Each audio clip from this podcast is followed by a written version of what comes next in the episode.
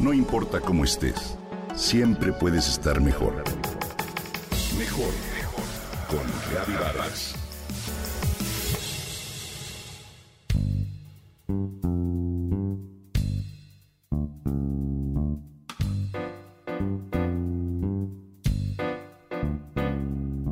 Las abuelas nos ponían una cruz de saliva en la herida como muestra de cariño y atención que nos propagaban ante una caída. ¿Cierto? Hay quien afirma que también ayuda una cruz de saliva en una pierna entumecida, tras la cual comienza a sentirse una especie de hormigueo y la reanimación del músculo.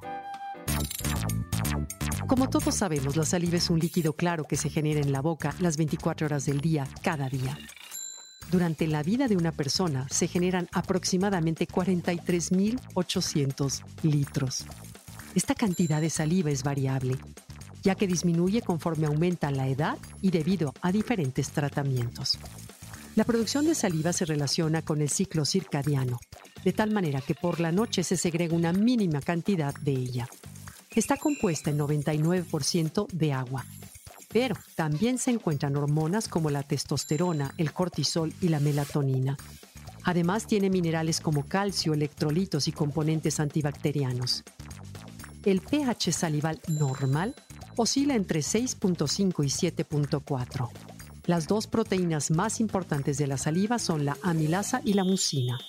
La amilasa se produce de manera general por las glándulas parótidas y la mucina por las glándulas sublinguales y submandibulares.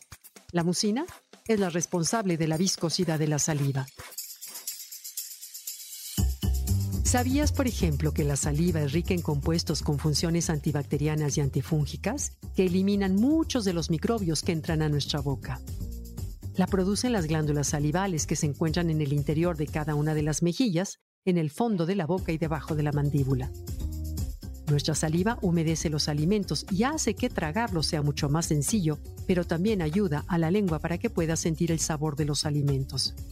Es muy importante en el proceso de digestión pues antes de que los alimentos lleguen al estómago, la saliva empieza a descomponerlos gracias a unas enzimas que contiene. También limpia el interior de nuestra boca y enjuaga nuestros dientes, así como combate las infecciones bucales.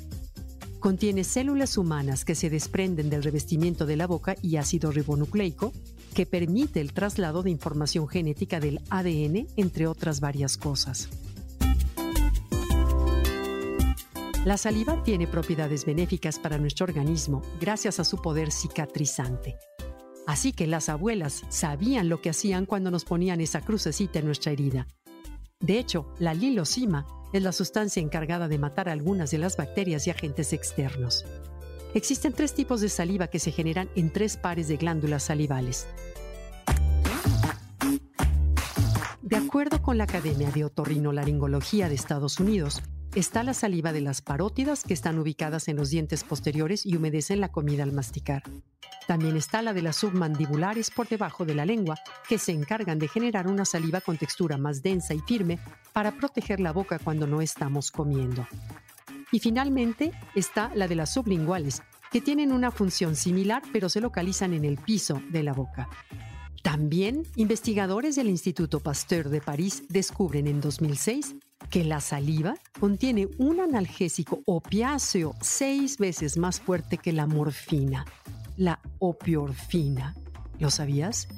Este se relaciona con la inhibición al dolor al masticar alimentos duros, pero también con una sensación de placer que se produce al comer.